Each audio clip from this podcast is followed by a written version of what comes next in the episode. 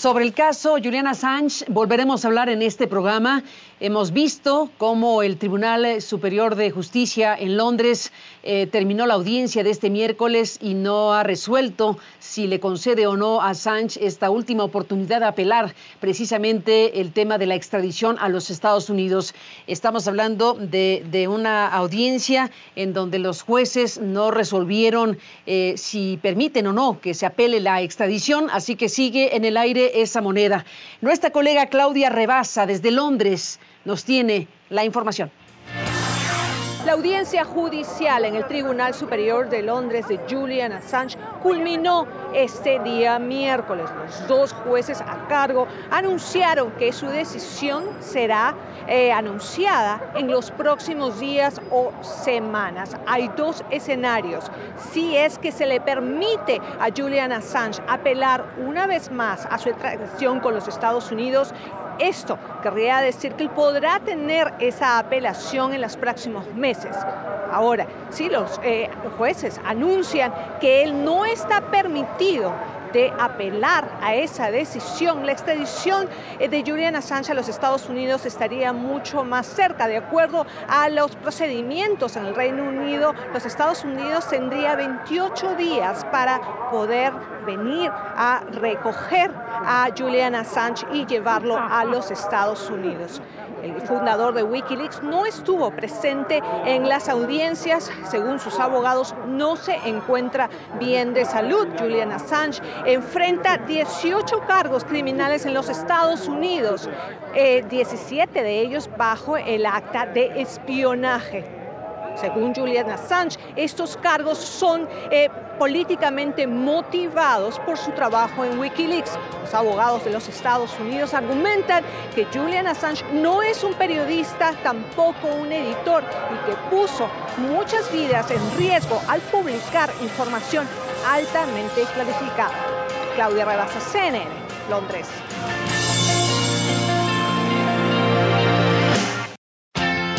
El programador informático acaparó los titulares en el 2010, cuando Wikileaks publicó un video militar estadounidense que mostraba un helicóptero Apache disparando por error a dos periodistas y varios civiles en Irak. Le siguió la publicación de decenas de miles de documentos militares clasificados relacionados con la guerra en Afganistán y documentos sobre la guerra en Irak. Luego, la filtración de comunicaciones secretas, conocidas como cables, desde embajadas y misiones diplomáticas estadounidenses en todo el mundo.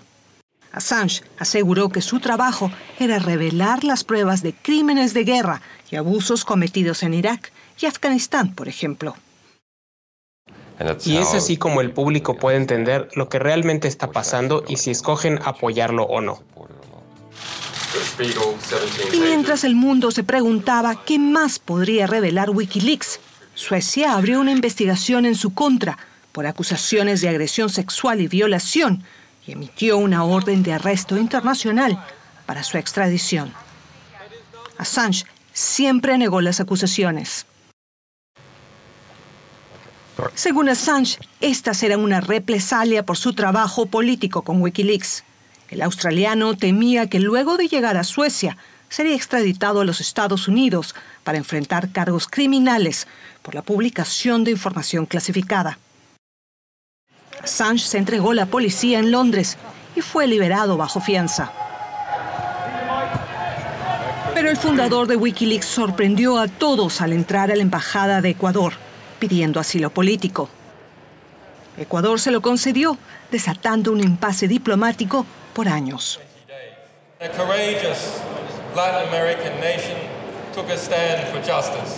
Y a pesar de su asilo, Assange continuó revelando información que esta vez sacudió la campaña presidencial de Estados Unidos en el 2016. Wikileaks, I love Wikileaks. Wikileaks publicó correos electrónicos hackeados del Comité Nacional Demócrata y de su candidata presidencial, Hillary Clinton. Estados Unidos acusó a Rusia de estar detrás del hackeo, mientras que Assange negó que el Kremlin fuera la fuente. La relación con Ecuador se fue desgastando.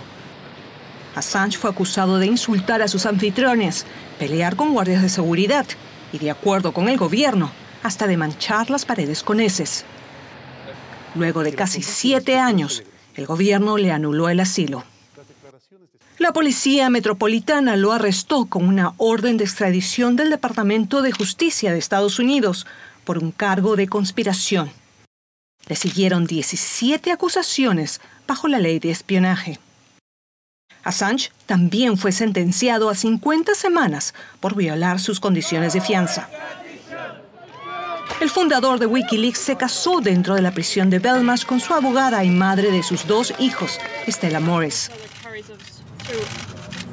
Morris encabezó todos los esfuerzos para liberarlo y evitar su extradición a Estados Unidos.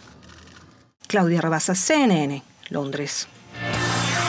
Para hablar de lo que está en juego con el caso Julian Assange, el fundador de Wikileaks, están invitados a este programa para esta ocasión eh, Edith Olivares, que es la directora ejecutiva de Amnistía Internacional, a quien le aprecio mucho que esté aquí para hablar de lo que están ustedes diciendo pues desde hace ya varios años, pero en este momento en particular. Gracias, Edith.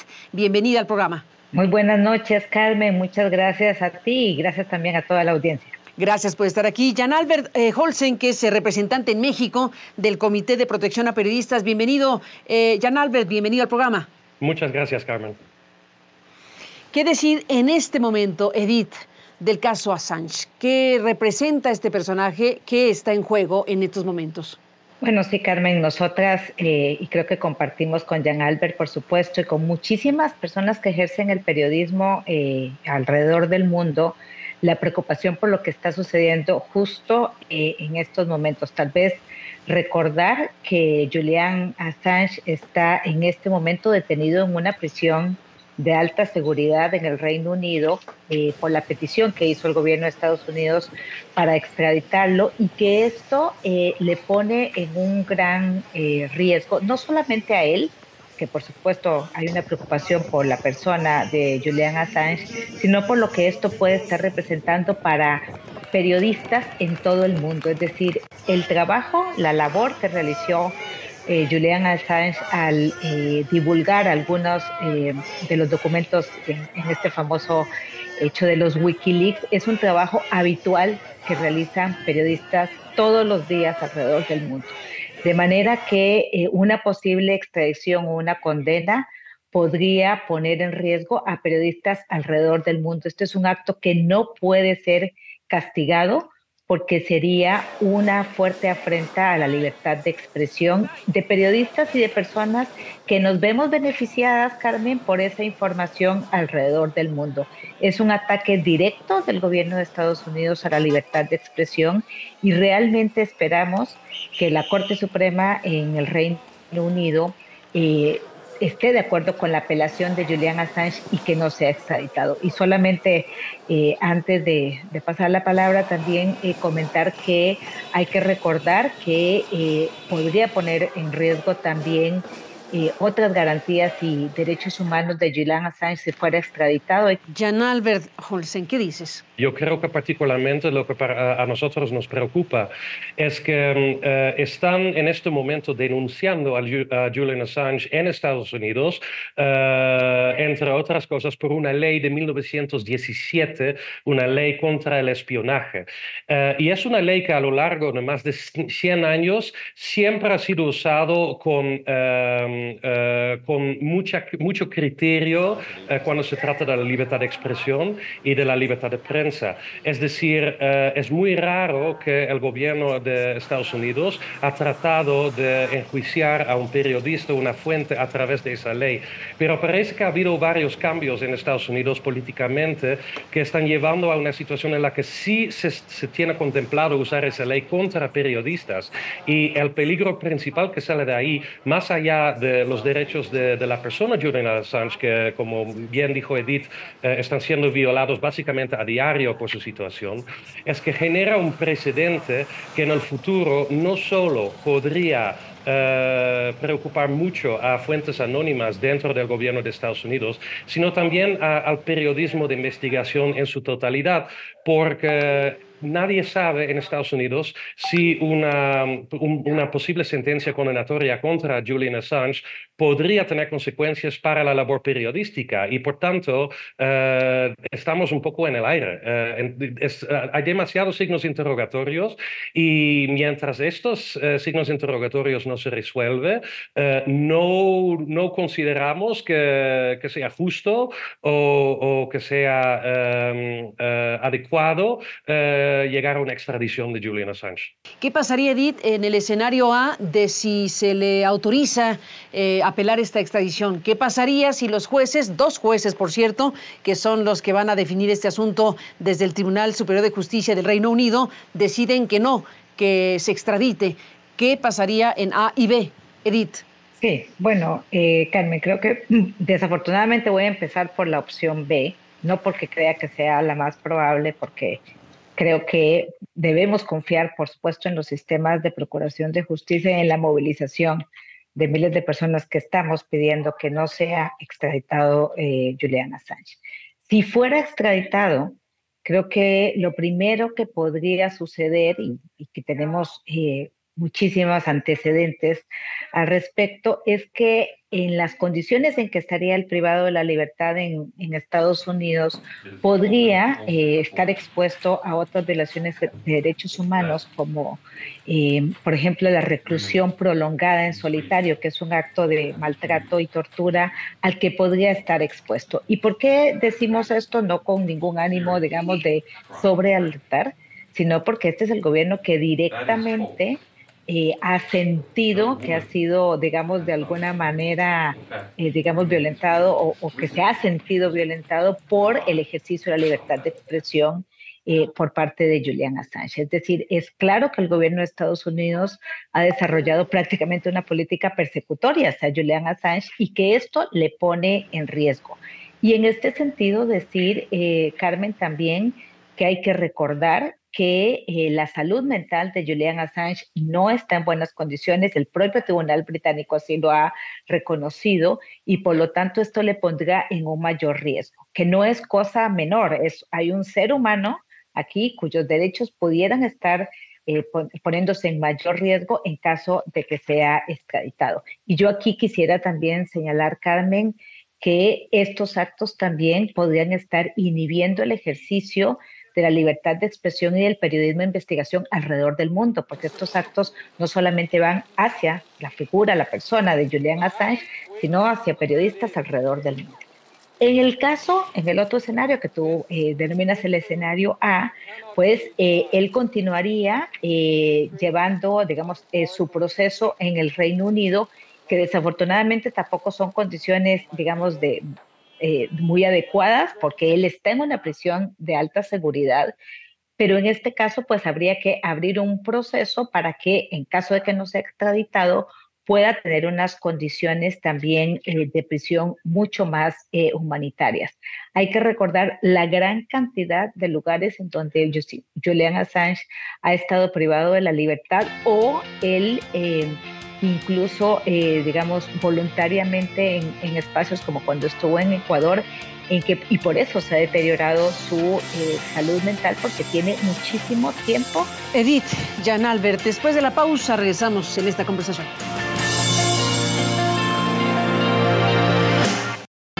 Bueno, entramos en la parte final. Jan Albert Holsen, ahora nos contarás lo que tú piensas del escenario A y B. ¿Lo extraditan o no lo extraditan? ¿Qué implicaciones tiene esto?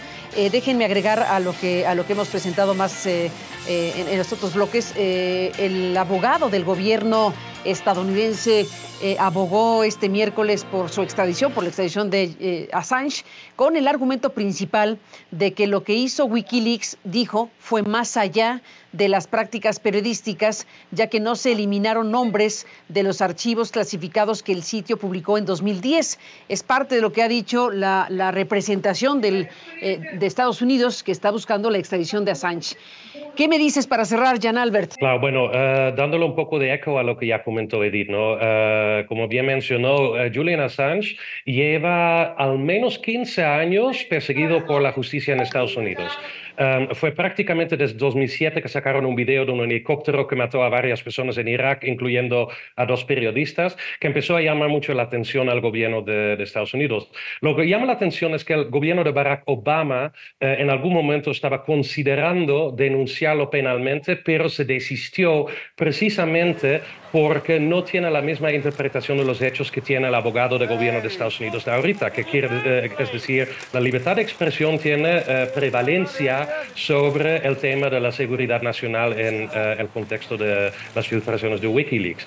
Eso nos hace pensar que en el escenario que Julian, que Julian Assange sea extraditado a Estados Unidos, vamos a ver una persecución bastante fuerte por parte del gobierno de Estados Unidos, eh, incluyendo, hay cifras como 175 años en la cárcel, peleas sobre varias leyes, muchas cosas que nos hacen pensar que el juicio contra él posiblemente no sería justo.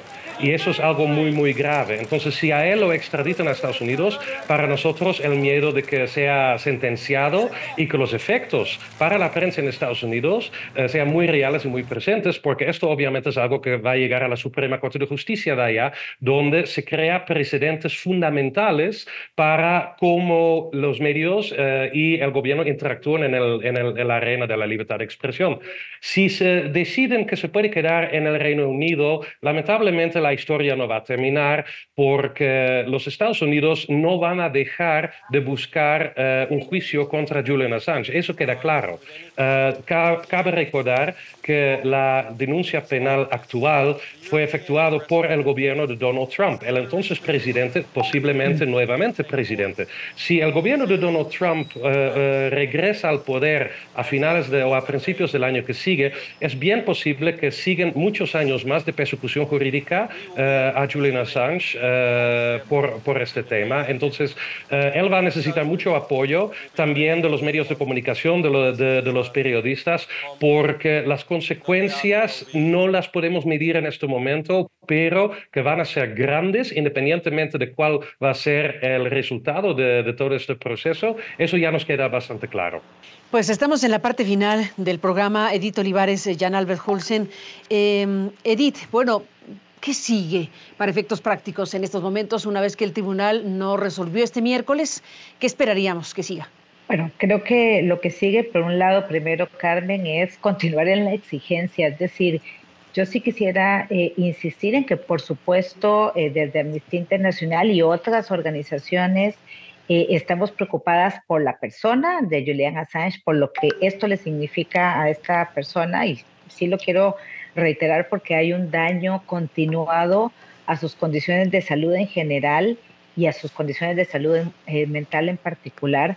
Pero creo que también es importante recordar justo lo que señalaba Jean Albert del precedente que esto está eh, generando alrededor del mundo. Es decir, el asedio, la persecución de un gobierno tan poderoso como el gobierno de Estados Unidos sobre un periodista eh, en particular podría estar generando un precedente como una manera de inhibir el ejercicio de la libertad de expresión y en particular del periodismo de investigación alrededor del mundo, porque esto pone en riesgo a periodistas de todo el mundo y nos pone en riesgo a todas las personas que nos hemos visto beneficiadas de la información que nos brindan las periodistas. Pues seguiremos hablando, si me lo permiten, a los dos, gracias. Y bueno, por supuesto, seguiremos de cerca en este programa lo que sigue, efectivamente. Vamos a seguir pues eh, con las siguientes informaciones al respecto del caso Julian Assange y con la pregunta abierta, si van a decidir los jueces eh, británicos la extradición o no de esta figura de alcance internacional, desde luego